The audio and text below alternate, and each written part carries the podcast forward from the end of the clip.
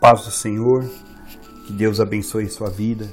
Gostaria de discorrer sobre um tema que é a internet influenciando na família.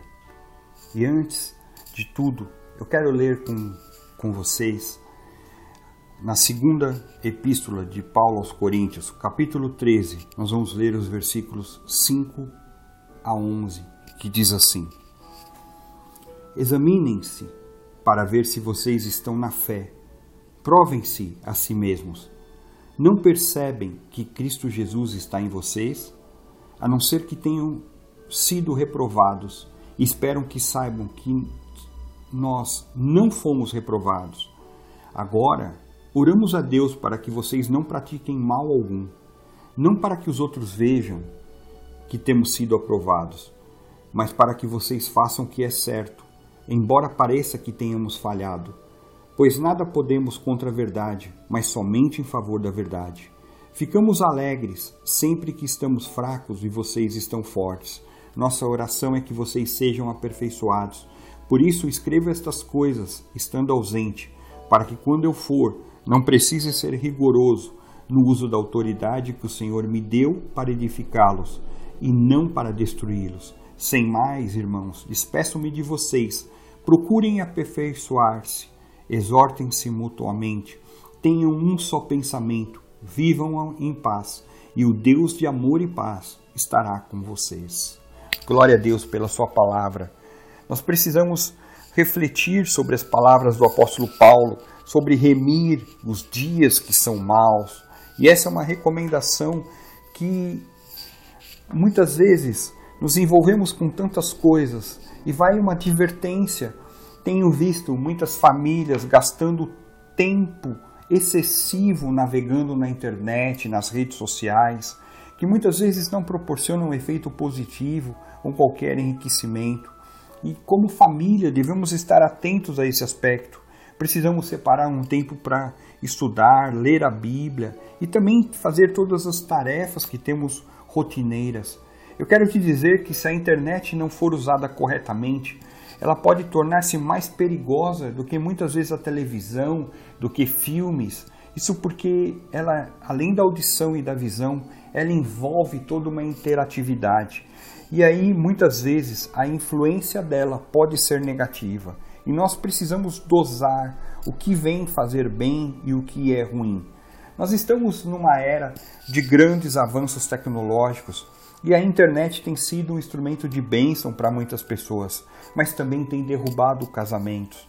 As redes de computadores nos possibilitaram fazer contato com pessoas que moram em regiões distantes, receber documentos, ampliar nossos conhecimentos, seja no nível profissional, no nível acadêmico. E a mídia tem grande influência sobre a nossa sociedade pode ser uma grande formadora de opinião, pode trabalhar tanto para construir, incentivar, defender a autoestima e o caráter de uma pessoa, como para destruir totalmente a sua reputação. E muitas vezes, essa valorização de informações veiculadas pela internet vão contra aquilo que fala a palavra de Deus e do testemunho cristão. Isso tem trazido problema nas famílias. Nós, nós, através das redes sociais, Vimos que muitos são influenciados a valorizar boatos, mensagens publicadas na, na mídia, nas mídias sociais como verdades absolutas, sem que haja verdade. E muitas vezes, como cristãos, nós damos ouvidos a isso, a boatos, e acabamos cedendo lugar e isso se espalha. A Bíblia fala que nós devemos ter a mente de Cristo. Isso quer dizer que devemos entender como a mente dele. Mas muitos cristãos, infelizmente, preferem abrir mão desse entendimento e acreditar em, em sofismas, em ideologias que vão contra aquilo que está a palavra de Deus. Eu quero te dizer que a internet pode ser uma bênção, mas ela também pode ser uma maldição. A forma que nós vamos utilizar é que fará com que nós tenhamos essa sabedoria. A internet é um meio de comunicação fantástico nós, ela nos ajuda a fazer pesquisas, a, a realizarmos cursos, trocarmos informações, e isso é bom. Mas muitas vezes tenho visto homens e mulheres que estão acessando, infelizmente, em excesso, e deixando de dar valor ao tempo com o cônjuge, com filhos. Muitos também estão acessando páginas de sites pornográficos onde existem páginas que têm mensagens de conteúdo duvidoso, difamações contra pessoas, sabe, manifestações políticas que muitas vezes não levam a nada. E a forma que eu vou usar é a forma que eu vou ser medido. Com muita sabedoria, o salmista, no Salmo 101, 101, versículo 3, diz: Não porei coisa má diante dos meus olhos. Ele sabia que por meio da nossa visão, nossa alma pode ser contaminada e a nossa comunhão com Deus prejudicada. Por isso, ele se propôs a santificar-se diante do Senhor. E nós devemos refletir sobre isso, se a internet está nos trazendo desatenção, se está trazendo falta de diálogo, se estamos nos tornando imóveis, imobilizados perante as situações. A Bíblia fala, Jesus nos advertiu sobre isso, que a candeia do corpo são os nossos olhos, de sorte que se os nossos olhos forem bons, todo o nosso corpo terá luz. Que a luz do Senhor Jesus esteja sobre a sua vida, que você saiba identificar a necessidade que haja limites nessa interação virtual. Não é recomendável que passemos horas e horas trancados nos quartos ou em situações de isolamento sem que ninguém veja nada. Quantos pais estão é, muitas vezes desatentos àquilo que os filhos estão passando. E a Bíblia nos orienta, aqui devemos ensinar o, os filhos no caminho que eles devem andar. Por isso nós precisamos estabelecer limites, impedir que a internet se torne um obstáculo da presença de Deus no nosso lar. Um dos dois fatores básicos na aprendizagem são a identificação e imitação. Quando pequena, criança costuma imitar tudo que vê.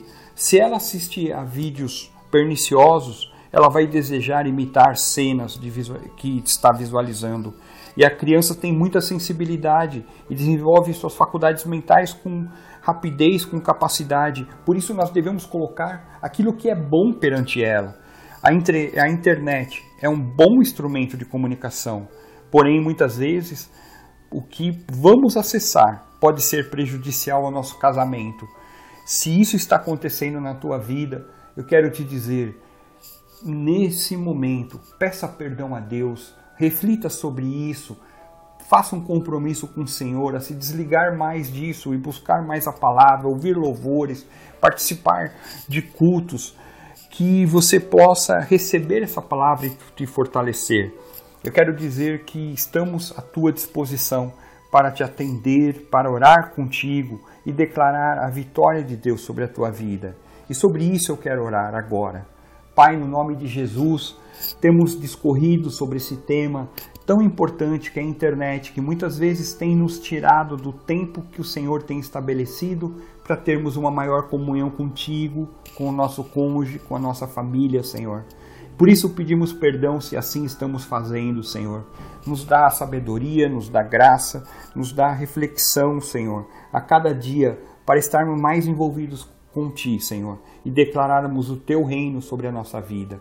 Traz a Tua paz, tira tudo aquilo que está impedindo essa maior comunhão, Senhor.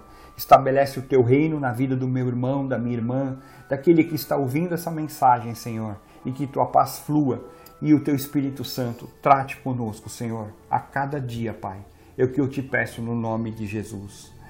Que Deus te abençoe. Muito obrigado por estar conosco. Voltamos na próxima segunda-feira. Deus abençoe tua vida e a tua casa.